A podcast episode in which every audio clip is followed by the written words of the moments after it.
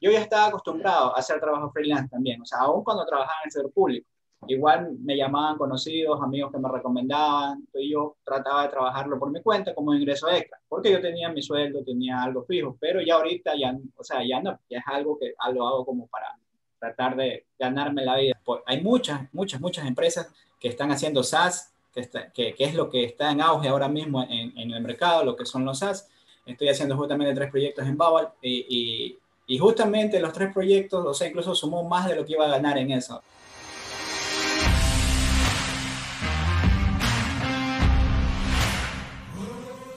Hey, ¿qué tal, Lucor? ¿Cómo están? Eh, esta vez tenemos a Cristian, una persona que, aparte de estar en la comunidad, es alguien que conoce bastante de Bubble. Justamente por eso quise traerlo acá, para que nos cuente un poco de su experiencia, de lo que ha aprendido estos meses conociendo esta herramienta No Code. Y creo que te puede sumar muchísimo si tú estás aprendiendo esta o cualquier otra herramienta No Code. Entonces, sin más, quisiera eh, comenzar o que Cristian nos comente un poco de el mismo quién es él, cuál es su background Saludos, comunidad NoCo. Jorge, yo me llamo Cristian, Cristian Salgado, yo estoy en la comunidad, eh, me conocen dentro de la comunidad como Camaleón. Bueno, eh, yo soy ingeniero en sistemas, estudié en la universidad, me gradué en eso, también tengo un título de cuarto nivel, soy magíster en informática empresarial. Lo que hago es ser freelance, ¿no? O sea, ahorita estoy trabajando por mi cuenta, ¿no? Desde hace bastante tiempo, en realidad, incluso cuando trabajaba en el sector público, igual trabajaba como freelance, siempre me ha gustado el hecho de, de hacer cosas aparte, por mi cuenta. Y debido a la pandemia, pues conocí el no-code y ahora estoy en esto, dedicándome a esto un poco más de lleno. Se podría decir así, aparte de colaborar un poco en la, en la comunidad con Jorge. Ser freelance es simplemente trabajar por tu cuenta. Eres tú mismo la persona que buscas tu trabajo, que te contratan y por tu cuenta tú trabajas, no tienes un jefe. Trabajar mucho más en, en servicio se ve en lo que es los, los freelance. Exactamente. Ahora te estás dedicando netamente a freelance. Antes trabajabas en lo que fue hasta el 2018, 2018, finales del 2018, trabajaba en el sector público. O sea, yo eh, he trabajado bastante en algunos eh, del sector público de acá, de Ecuador, sé que nos ven de otros países, ¿no? Nosotros somos de Ecuador, entonces trabajé en algunas instituciones del sector público. Mm, como todos sabemos, la crisis, eh, por lo menos en Latinoamérica, es, es para todos, ¿no? Entonces hubo un poco de recorte personal, salimos y luego de eso, pues ya se vino la pandemia. ¿Cuál fue ese cambio de trabajar en, en lo público a, salir y, y estar Como te digo, yo ya estaba acostumbrado a hacer trabajo freelance también, o sea, aún cuando trabajaba en el sector público. Igual me llamaban conocidos, amigos que me recomendaban, y yo trataba de trabajarlo por mi cuenta como ingreso extra. En ese tiempo, ¿no? Yo lo veía como ingreso extra, porque yo tenía mi sueldo, tenía algo fijo, pero ya ahorita ya, o sea, ya no, ya es algo que lo hago como para tratar de ganarme la vida, por decirlo así, porque eh, o sea, sí se puede, más que todo ahora, yo diría que poniéndole ganas, haciendo las estrategias correctas, sí se podría. ¿no? no fue un cambio así tan drástico porque ya lo venía haciendo, pero tal vez para una persona que, que sí esté acostumbrado solo a trabajar así en sector público o privado, que ya tenga un sueldo fijo y que no tenga esa carga de, de, de pensar cuánto voy a cobrar, cómo hago un plan o algo para mostrarle al cliente. Eh, entonces, todas esas cosas son las que podrían llegar a chocarte cuando, si tú pasas de ser alguien que tiene un trabajo fijo a ser freelance. En este año que, que, tú has estado ya trabajando con el no code, ¿qué herramientas has probado y, y, y, cuál tú recomendarías o cuál es la que a ti más te, te agrada, o sea, con todo el background que tienes? Esto lo le empecé, en principio, gracias a ti, porque cuando empezó todo esto de la pandemia, eh, desde luego yo con mi esposa, o sea, después de que salí, pusimos un pequeño local, tuvimos que cerrarlo por debido a, a la cuarentena, cerraron todos los negocios, entonces, bueno, uno no se puede quedar con los brazos cruzados, entonces empecé a buscar en internet trabajo, un pequeño canal de YouTube, eh, empecé a ver diferentes cosas, empecé a ver en mi rama, desde luego, ¿no? Porque supe que todo se iba a dirigir hacia el internet, entonces empecé a ver si podía hacer páginas, todo esto, y poco a poco fui viendo canales, la primera herramienta con la que encontré fue una que se llamaba App Creator 24, es súper sencilla, no, no, no lleva más que crear pequeños paneles y generarlo, incluso te da la herramienta para generarlo en APK directamente. Pero luego seguí viendo, seguí viendo, llegué hasta tu canal, empecé a ver eh, cuando recién hacías los primeros videos, las primeras eh, cosas que hacías con Glide, entonces me pareció muy interesante, pues empecé a ver a Glide, yo siempre había trabajado con, con Excel, o sea, casi no había trabajado con Google Sheets, y yo decía, pero si Excel funciona como una base de datos, debe ser posible crear, utilizar Excel como base de datos por una aplicación. Claro que tal vez no sería lo más recomendable, pero debe ser posible. Entonces, cuando ya vi lo que hacían, entonces yo dije, bueno, por fin alguien lo hizo. O sea, por fin alguien con una, sea G o un Excel, pudo hacer una aplicación como base de datos eso. Era una duda que yo tenía hace tiempo. Empecé a ver, empecé a buscar, empecé a meterme ahí en lo que, en lo que, en lo que tú enseñabas. Eh, Glide no lo manejo tanto como Wilder, o sea, lo manejo, sí puedo hacer aplicaciones en Glide. Wilder es todo un experto, un experto, tengo que decirlo, ha hecho cosas recontra interesantes. Y más que todo porque Glide veo que cada día va, va sumando y sumando cosas que la van haciendo mucho, mucho mejor. Desde que comenzó, creo que te vas a recordar, cuando comenzamos la comunidad hasta ahora, ha sumado muchísimas cosas interesantes. Y si le sumara APIs, pues, sería increíble. Eh, me acuerdo que en un video tú comentaste con unos chicos que también eran freelance que hicieron una, una aplicación en Bubble. Yo todavía no lo conocía. Y que habían ganado no sé cuánto por esa aplicación, la habían vendido. Y entonces ahí me sonó. Entonces yo fui, cogí, busqué Bubble en internet, vi la interfaz, pero en ese momento me pareció medio complicada, o sea, como que cómo hago esto. Luego ya empezaste con los videos, pues y entonces como que me fui más por ese, por ese sector. No sé si es en base a lo que yo estudio, la informática, ¿no? Porque eh, se puede decir que, que Babel es un poquito más low code, no, no code, porque sí tienes que meterle un poquito de programación, de, no mucho, pero sí, entonces como que eso me atrajo un poquito más, ¿no? como que es esa parte de poder de, meterle más y que tener las APIs y de que tiene como un mundo más amplio con los plugins y cosas así. Por eso ahorita, ahorita puedo decir que más me he dedicado a trabajar con lo que es Bubble. O sea, es la, la herramienta como la que me centré. Ahora, aparte de que sí, o sea, conozco a Adalo, conozco a, a, Giver, no de lleno, no puedo decir que la conozco de pies a cabeza, pero sí he hecho pequeñas cosas así, pero Bubble es en lo que estoy centrado en estos momentos. Sí, es que yo creo que nadie al día de, o sea, más que los creadores saben la potencia de una herramienta como tal, porque esto es nuevo, o sea, no hay alguien que ya tenga un mapa de ruta y te diga, esto es lo que tienes que saber de la herramienta. ¿Tú crees que ya con Bubble, quedándote solo con esa herramienta, se podría hacer algún tipo de, de, de startup, de empresa tecnológica completamente?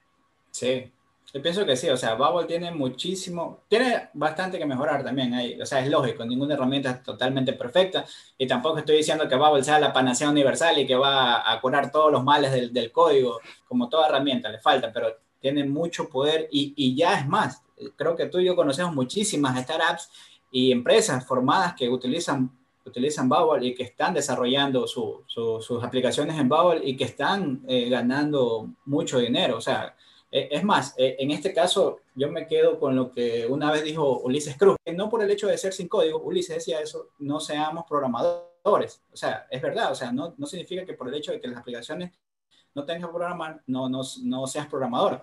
Hay una programación detrás de eso. Es más, como siempre digo, el, el, código nunca se va a acabar, o sea, nunca va a morir el código, porque sin el código no existiera el no código. O sea, todo lo que hay detrás de las herramientas no code es código. O sea, hay muchas, muchas, muchas empresas que están haciendo SaaS, que, que, es lo que está en auge ahora mismo en, en, el mercado, lo que son los SaaS, y yo creo que, que le están sacando muchísimo provecho a eso. Sí, hay, hay, varias líneas, ¿no? O sea, tú comentas desarrollo rápido, que sirve para hacer validaciones, los MVP, como se les conoce, Exactamente, los mínimos productos viables. Sí. Está también la gente que crea para terceros, ¿sí? Que, que justamente ahí puede caber muy bien un, un freelance. Y yo creo que ese es el primer paso si quieres montar una agencia, no pasar directamente a que ya creo una agencia, sino comenzar siendo freelance, eh, juntándote con freelance y luego cuando ya tengas clientes escalarlo a una agencia. Y también está la gente que ya dice, ok, yo ya conozco un mercado, conozco un nicho, he trabajado tanto tiempo y tengo la experiencia, voy a automatizar un proceso aquí. Entonces ellos son los que crean los SaaS. Esos tres perfiles hacen muchísimo bien con lo que es ahora el no-code que pueden llegar a hacerlo. O, y otra cosa que yo recomendaría es que, es que te documentes mucho, o sea, que, que leas, que aprendas, y que, que, salgas de tu zona de confort y, y, o sea, que es algo que dice todo el mundo, es un cliché, es repetitivo, pero es verdad. O sea, porque te lo digo desde mi experiencia, yo siempre, cuando desde la universidad, eh, cuando hacía programas y todo, yo soy malo para hacer interfaces, soy, y creo que es una cosa que he visto en muchísimos programadores, que somos bastante malos para hacer interfaces, y entonces ahora, en este mundo en el que vivimos actualmente, eh, y como siempre, todo entra por ojos. Entonces, es, en ese, yo al principio cuando, cuando empecé a trabajar en esto, no sabía, no conocía los términos de lo que era una UI, una UX, o sea, la experiencia de usuario, la interfaz de usuario.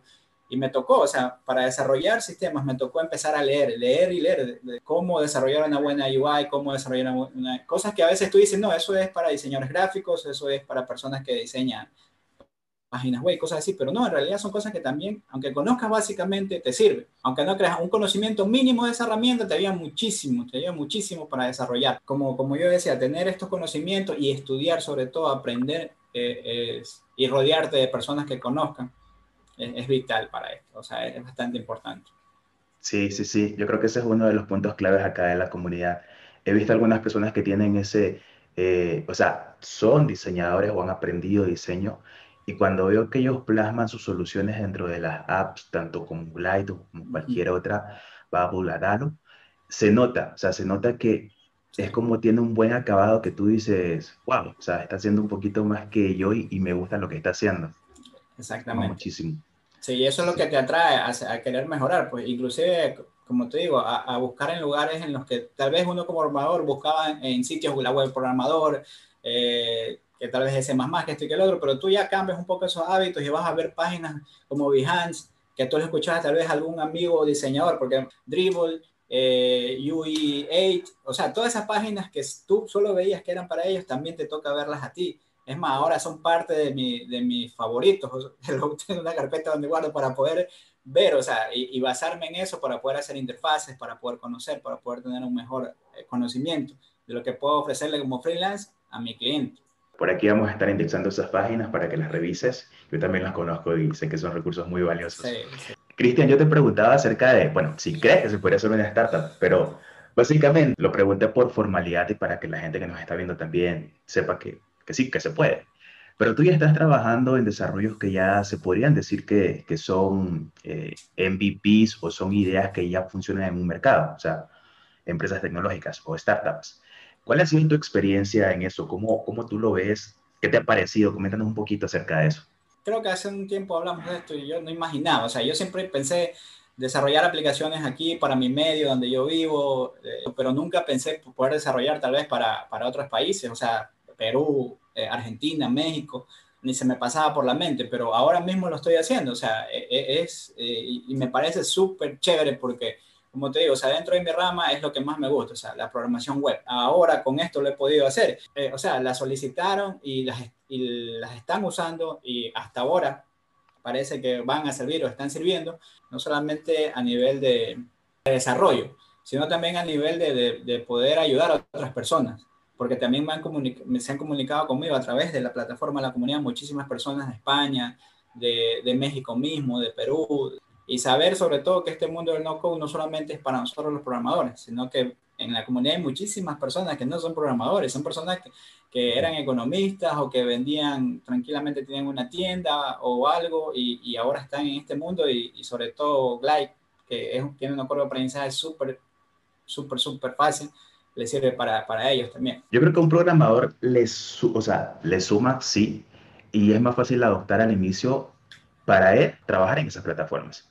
Pero para una persona que no es eh, desarrollador, si ya tiene esa lógica de programación o la va ganando mientras va aprendiendo herramientas no code, también, o sea, puede hacer cosas de, igual calidad que lo puede hacer un desarrollador. Aquí hay que hacer una distinción, como que no es algo pequeño exactamente, ¿cierto? Como tú decías, sino que es algo que recién, o sea, se está tratando de validar en un mercado y que siempre cuando hay ese acercamiento con el mercado, va a haber que cambiar alguna cosa o va a haber que mejorar otra o el usuario dice que no, que esto debe ser así cosas así. Es normal, es normal.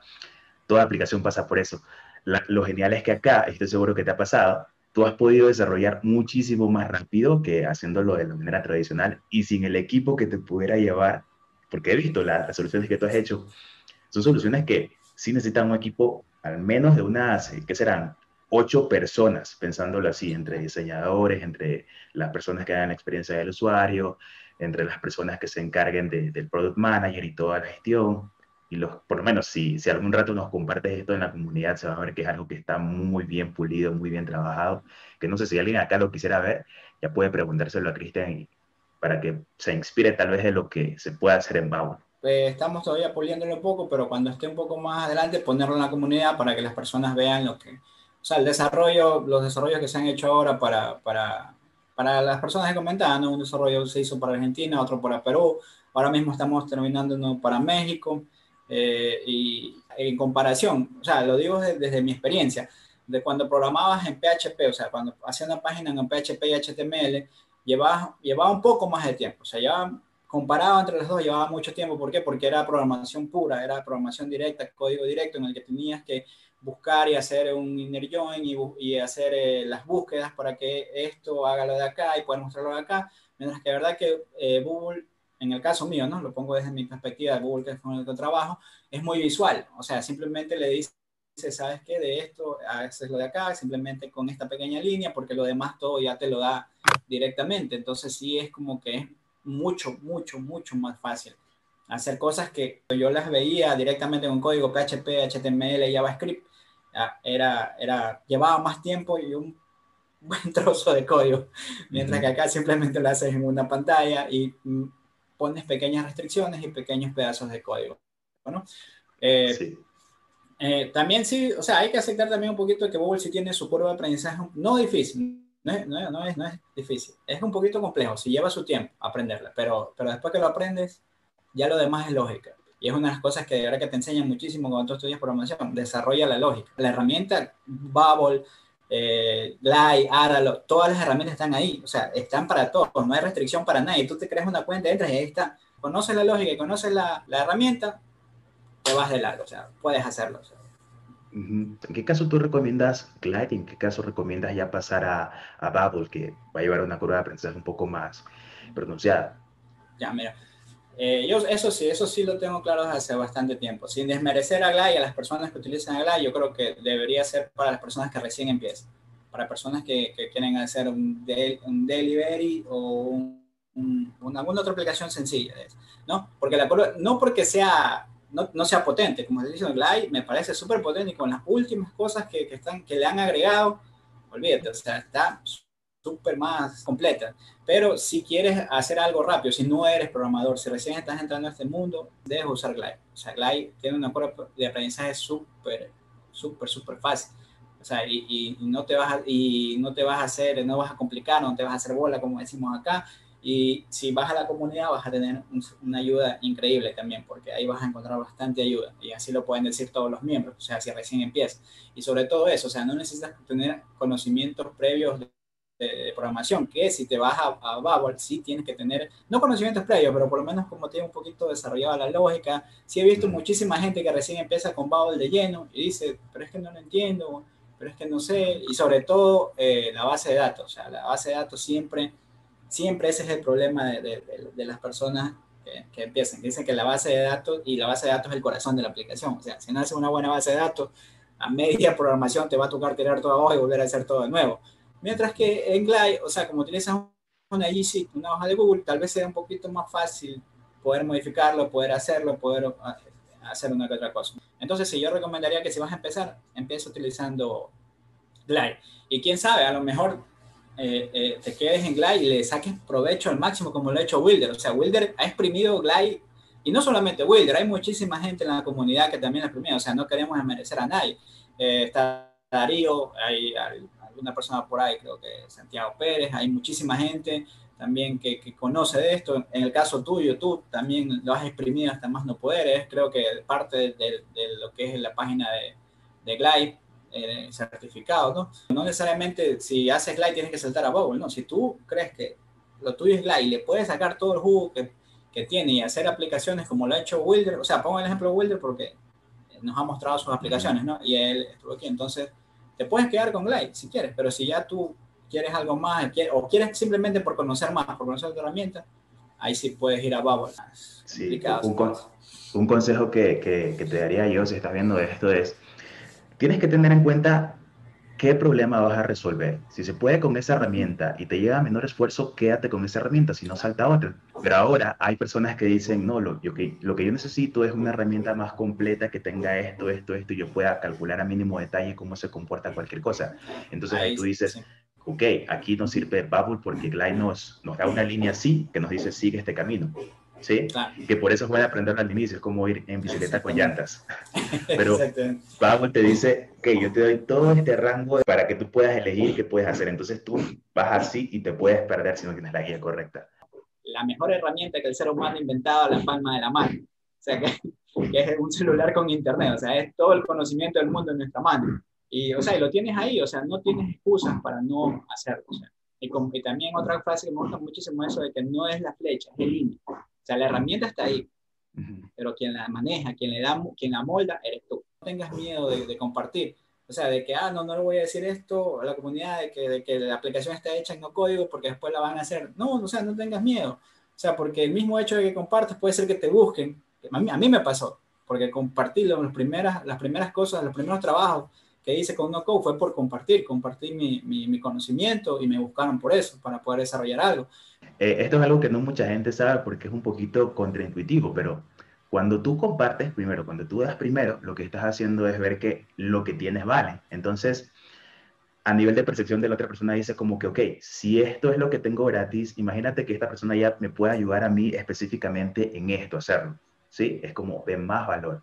Claro, o, como decía, o sea, no, no, no, te estoy diciendo que compartas tu código directamente ni tu aplicación completa, pero sí puedes compartir el hecho de que alguien esté haciendo algo parecido a lo que tú estás haciendo y esté solicitando ayuda y le puedes indicar el camino que debe seguir, o sea, direccionarlo, o inclusive darle una página con un tutorial así no lo hagas tú. Le ayudas y él aprende.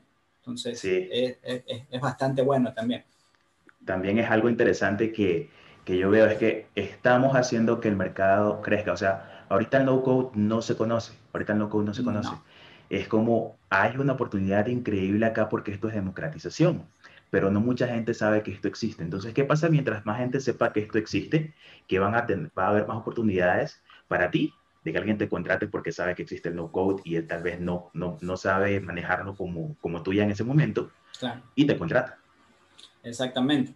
Eh, eh, y, y, según, o sea, que yo he visto, o sea, todas las tendencias apuntan que este 2021 puede ser el año del no-code. O sea, mucha, muchísima gente está ingresando, está conociendo. Muchas personas no les interesa, o sea, les interesa conocerlo y saber, pero para poder contratar a alguien que lo sepa hacer y que pueda tener un resultado rápido para el trabajo que quiere. Entonces, no piense solamente local, también piensa que más allá hay muchas más personas, hay un mercado más grande. Ahí para darles un dato, eh, Y Combinator, la aceleradora de negocios más grande que ha sacado empresas tan grandes como Stripe, ellos están trabajando actualmente o están fondeando, es decir, ellos le dan dinero a, emprendedores que están trabajando con aplicaciones, con software no code, creados en Bubble, creados en eh, Webflow y en otras plataformas como estas, sopesados por Airtable y todas estas cuestiones, ¿no? Todo lo que es no code.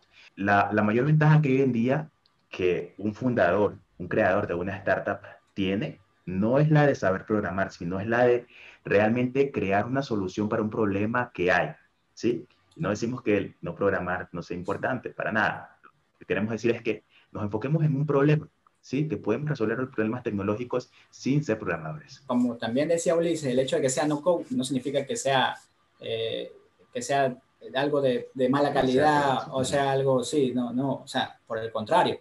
O sea, te compromete a que si la gente está empezando a ver esto, tú puedes desarrollar aplicaciones que sean de calidad, o sea, a pesar de que no tengas que programar directamente, o sea, todo lo que tú hagas sea de calidad, sea algo que, que vaya a funcionar y que se pueda mantener en el tiempo, inclusive haciéndole mejoras, inclusive convirtiéndolo tal vez en una pequeña aplicación en un SaaS. No, no, no, te, no quieras aprender todo, o sea, céntrate en algo, sé bueno en eso, y de ahí en adelante, si tú quieres a canal de YouTube de eso, sácale provecho haciendo programación, o sea, pero sé bueno en lo que vas a hacer y hazlo. O sea.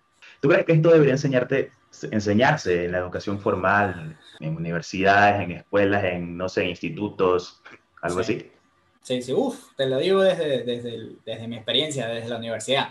Si esto me lo hubieran enseñado en la universidad, creo que muchísimo tanto yo como compañeros nos hubiéramos tomado increíblemente bien, porque créeme, o sea, cuando estudias esta carrera en los primeros semestres, bueno, los últimos de, de, octavo para arriba, ya se te hace un poco más complejo. Y si te hubiera enseñado una herramienta como esta, no digo que tal vez te hubieras ido por ese camino, pero hubiera servido muchísimo. ¿Por qué? Porque me parece bastante práctico. O sea, no me parece algo que, que, es, que es que te paras en el pizarrón o una diapositiva y empiezas a hablar y no, o sea, puedes ir directamente a la práctica, decirle, ¿sabes qué, muchachos? Hoy día vamos a trabajar con Glide, en su GC, o si no, el proyecto por semana. Esta semana vamos a tener un proyecto, van a desarrollar una aplicación de, va a hacer un e-commerce, ustedes verán que van a vender, todo esto. Entonces, o inclusive, no solamente dedicarse a una, pueden decir, ¿sabes qué? Esta semana van a traer un e-commerce, ustedes verán con qué herramienta no lo desarrollan. Y ahí verás si lo haces con Glide, con Spring Simple, Spring Simple que es súper simple, como dice su nombre, hasta ahora y va creciendo. Eh, bueno, Bubble podría ser ya para un proyecto final, tal vez un proyecto final de último año, tal vez se lo vería así más, más complejo un poco, eso sí verlo un poquito más. Y así, o sea, para mí, por lo menos, no sé si hay alguien más por ahí, programador y conoce de esto y, y está en el mundo de la programación, estudió esto, yo creo que va a compartir el mismo sentimiento, que esto, o sea, enseñaron en las universidades o nos hubieran enseñado en el tiempo que estudiamos, hubiera sido súper, súper bueno. La práctica siempre, siempre va a ser que uno como alumno, como que se, como que se interese más. O sea, y como te digo, o sea, también por experiencia propia, porque hace algún tiempo di clase en una universidad particular y, y, justamente a una carrera de diseño gráfico. Y recuerdo una clase, recuerdo esa clase en la que le enseñé a, a, a subir una página, un servidor gratuito, ni siquiera un servidor, o sea, como para que tenga la noción, porque no sabía. Y fue una de las primeras cosas que me dijeron cuando llegué, oiga, enséñanos, porque eran diseñadores, hacían páginas web. Créeme que fue una atención tremenda que pusieron ellos a esa clase, o sea, porque yo digo, vayan haciéndolo conmigo, o sea, y era algo que ellos querían saber y hacer, o sea, porque no lo sabían hacer. Entonces, a esa parte es a la que voy, o sea, eh, está comprobado y creo que todo el mundo lo sabe que con la práctica es como mejor atención se consigue. ¿A qué otros roles crees que les pueda servir este, este, este aprendizaje de todo lo que es el no-code? Es que en realidad le puede servir a cualquier persona, como te digo, y, y, el ejemplo es clarísimo. O sea, en la comunidad hay personas, como te digo, que no son programadores, personas que les tocó. Darío mismo, Darío mismo, él dijo que él, él, lo que se encargaba era de distribuciones para empresas. O sea, creo que él estudiaba economía, algo por el estilo. No sé, o sea, es un rol totalmente separado de lo que es esto. O sea, hay muchas otras personas que conozco que ni siquiera, vamos al hecho, que hay personas que ni siquiera, por decirlo así, sin desmerecerlo, tienen estudios y están en la comunidad y lo están haciendo, y lo están haciendo, o sea, le puede servir para cualquier persona. O sea, puede ser que tú tengas la necesidad de hacerlo, que tú seas una persona de a pie y que digas, oye, sabes que tengo la necesidad, una necesidad que, que cubrir, pero no tengo el dinero, sabes que puedo hacerlo tal vez con Glide y no necesariamente tengo que tener una profesión, no necesariamente tiene que ser específicamente para profesiones o para la informática. De las, de las primeras veces que conversamos, tú me decías que justamente eh, solo el hecho de compartir en la comunidad, que ya lo hablaste un poquito acá, solo el hecho de compartir en la comunidad te había hecho que ya trabajes con un cliente real. Y también me habías comentado un poco de que eh, este mes de diciembre, que pasó hace poco, ¿no? Este mes de diciembre habías estado trabajando solo con no code y, y habías podido rentabilizar. Cuéntanos también un poco eso, porque entiendo que mucha gente que está en la comunidad quiere ver esto como un negocio. Porque estaba haciendo también un proyecto que había dejado, que había quedado aplazado por la pandemia. O sea, era un proyecto en el que teníamos que ir a, a, a unas comunidades, dar charlas, así cosas así. Y justamente empezó la pandemia, se paró todo y ahí fue que empecé en esto, ¿no? Pero como al final, ahorita por noviembre, eh, sí, noviembre, septiembre, septiembre, noviembre, por ahí ya se retomó con esto que levantaron la cuarentena y todo, y volvimos, pero en la última fase eh, como que no hubo un problema, ¿no? Hay un pequeño problema, desentendido, entonces como que yo dije, no, no voy a trabajar, pero sí me preocupaba el hecho de que justamente era, todos necesitamos dinero, ¿no? Entonces era dinero que no iba a entrar si no trabajaba esa última fase. Pero ju justamente de, salieron tres proyectos, o sea, actualmente estoy trabajando en tres proyectos al mismo tiempo, espero poder, creo que sí los voy a terminar todos, creo que estamos dentro de lo que es el tiempo, estoy haciendo justamente tres proyectos en Babel y, y, y, justamente los tres proyectos, o sea, incluso sumó más de lo que iba a ganar en eso, en esa última fase que iba a ser de ese proyecto. Entonces, y, y, el hecho de quedarme, o sea, de no ir, porque ese era un proyecto de campo, tenía que andar, entonces fue, me dio el tiempo suficiente para poder hacerlo. Y entonces esa pequeña experiencia como que sí, o sea, sí, sí, sí puede ser rentable. Tal vez lo de allá no salió, o sea, lo perdí, pero esto compensó muchísimo. O sea, este, estas tres aplicaciones han compensado muchísimo eso. Pero sí puedes llegar a manejar dos proyectos, no code, hasta tres en este caso, si, si ya trabajas bastante. Como te digo, yo en esto, como te digo, lo conocí por ti desde que empezó la, la, la pandemia, creo que fue, ¿qué? Hace seis meses, ¿dónde fue que empezó esto? Julio, junio, por allá, creo que empecé con esto, creo que a mitad llevo unos seis meses en esto y, y, y los seis meses con todo el de lleno, eh, o sea, es que es dedicación, créeme que, que sí me ha tocado y me toca hasta ahora levantarme a la tarde, tarde, a las 8 de la mañana, sentarme a esa hora frente a la computadora y acostarme a las 12, 1, 2, o sea, pasar todo el tiempo, todo el día frente al computador trabajando en esto. Pero, pero me gusta, o sea, es algo que me gusta, tampoco puedo decir que, que, que ay, no, es un sufrimiento, no, no, es algo que me gusta hacer. O sea, entonces sí, o sea, si le metes esa dedicación, sí, sí puede ser bastante rentable.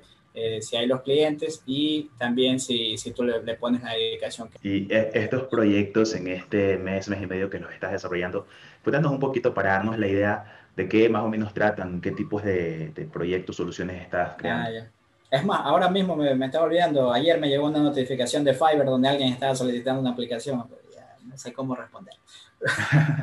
la primera aplicación que hice, que fue hace unos dos o tres meses, fue para una, una empresa de Perú, que esa fue una aplicación para servicios en demanda. Es una aplicación en la que podías pedir cualquier servicio para tu hogar, electricistas, cafeteros, eh, jardineros, eh, de belleza, de lavado de auto, de todo eso. Entonces esa fue una de las aplicaciones, las primeras aplicaciones, la primera que hice comercial, que, en este mes la que se, estamos desarrollando es una justamente parecida un poco, pero es solamente para lavado de autos, para una empresa de México que, que, demanda. que, en demanda que es de lavado de autos, que van hasta tu casa, tú lo solicitas y van hasta tu casa y te, donde tú estés y te lavan el auto.